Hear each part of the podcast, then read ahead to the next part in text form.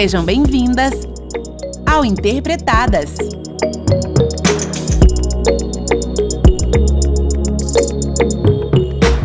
Olá, eu sou Gisele e comigo também Gabriela e Milena.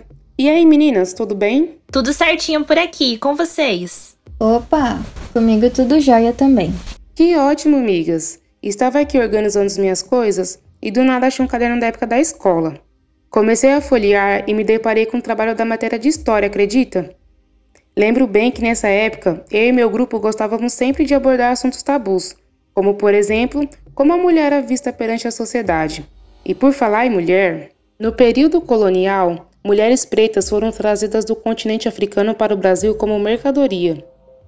Já no território brasileiro, eram escravizadas sem pudor e foram privadas de diversos direitos, como civis, sociais, culturais e principalmente de liberdade.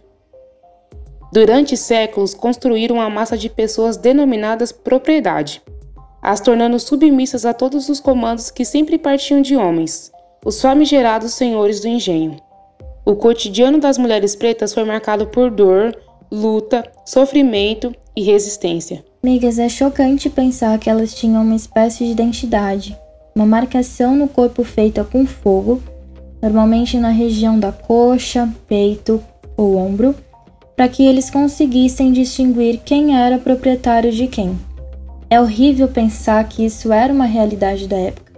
Não tem como não se comover com isso. Mais triste ainda é saber que a vulnerabilidade dessas mulheres começavam logo cedo. Desde pequenas, eram tiradas de suas famílias e cresciam à mercê de homens opressores que as tratavam como objeto. Isso é revoltante. A historiadora Luciane de Oliveira terá um bate-papo conosco sobre a mulher preta no período colonial. Preta, o quão importante foi o papel da mulher nesse período? A importância da mulher preta no período colonial é fundamental, né? Na formação da sociedade branca, ainda que embora branca. Olha a contradição. Essa mulher foi quem amamentou os filhos dessa sociedade branca. Foi esta mulher quem criou laços afetivos, levando para esta família também branca. Embora relegando seus filhos por obrigação, os filhos seus não, não eram deixados para que cuidasse dessa família branca a qual ela servia e criando um ideário também de liberdade, mas essas bases que estão lançadas na sociedade até hoje, religiosas, conservadoras, de laços familiares, tudo isso que nós vemos foi contribuição dessa mulher preta dentro das casas grandes. Como era a situação em que elas viviam e quais eram suas principais funções de trabalho? Trabalhava em serviços domésticos, ela amamentava, ela cozinhava, lavava, plantava também e colhia também. Essa mulher era multisserviços, né? Trabalhava também é, como escravas de ganho, vendendo seus quitutes na, nas ruas para reverterem dinheiro para os seus senhores e, e muitas vezes também esse dinheiro era revertido para comprar alforria de seus maridos submetidas à violência extrema, porque as condições de vida dessa mulher eram de uma precariedade. A, a violência era física e emocional. Eram espancadas e estupradas pelos seus senhores brancos, também eram estupradas, eram espancadas é, e vendidas por seus maridos também semi-alimentadas, sem o mínimo de higiene básica, né? Sem uma alimentação. Então houve até um tratado de que não viviam muito, mas como sobreviver dormindo no chão e, e, sem um horário, porque estavam disponíveis ali. Ora para os seus senhores brancos, também ora para os seus maridos. Enfim, meninas, com o passar dos séculos, criaram a Lei Áurea para a abolição da escravatura no Brasil. E esse marco foi extremamente importante para o direito de ir e vir de todos os negros. A partir de 13 de maio de 1888, as mulheres se tornaram livres, mas como nem tudo são flores, começaram a sofrer as consequências da pós-abolição. Falando nisso, com o fim da escravidão, as mulheres pretas se tornaram livres e emancipadas. Logo, tiveram que buscar novos caminhos de seguir a vida. Ainda em situações precárias, estavam expostas ao mundo como um todo, mesmo assim, carregavam as sofridas marcas do então passado recente. Com essa transição, se depararam com o sistema comercial econômico.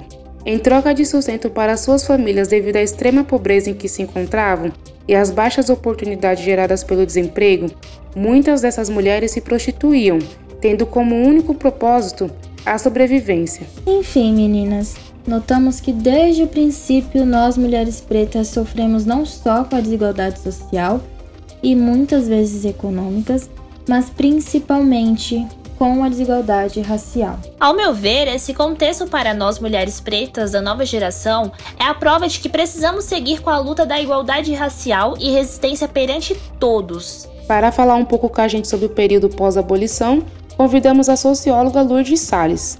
Preta, quais caminhos de sobrevivência as mulheres que eram escravizadas seguiram neste período além da prostituição? Bom, uma vez livre e emancipada, sem maiores qualificação de mão de obras, sem recursos para a subsistência, a grande maioria daquelas mulheres, além da prostituição, restava o trabalho doméstico.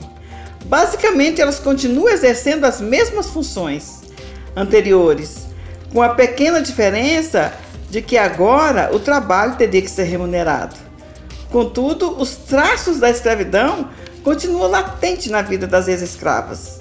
Mesmo livres, a mulher negra se vê obrigada a dedicar o seu tempo aos cuidados com os familiares de outrem, em detrimento dos cuidados com a própria família.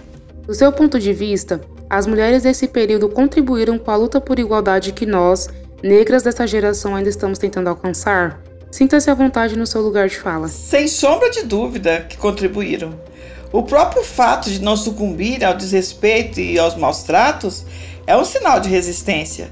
Devemos muito às nossas antepassadas. Sem dúvida, a força que temos em nós advém delas. Até porque toda ação começa no pensamento, e o desejo de liberdade que cada mulher negra escravizada trazia em si é o que fomenta a nossa resistência. Podemos dizer que nossas antepassadas são as bandeirantes de nossas jornadas. Elas abriram caminho para que pudéssemos passar.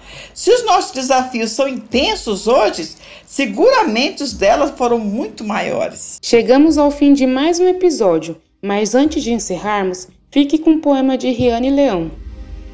Pretinho, o problema não é você continuar acreditando, é que nem todas as mãos podem abrigar o seu poder ancestral. Bom, meninas, foi um prazer tê-las aqui em mais um podcast. Como sabemos, recordar é viver. E até hoje enfrentamos desafios e superamos obstáculos consequentes daquela época. A luta continua. Até breve. Sempre é bom conhecer um pouco mais da nossa história, principalmente quando se trata da evolução da mulher preta na sociedade. Namastê! Ficamos por aqui. Muito obrigada e até o próximo episódio.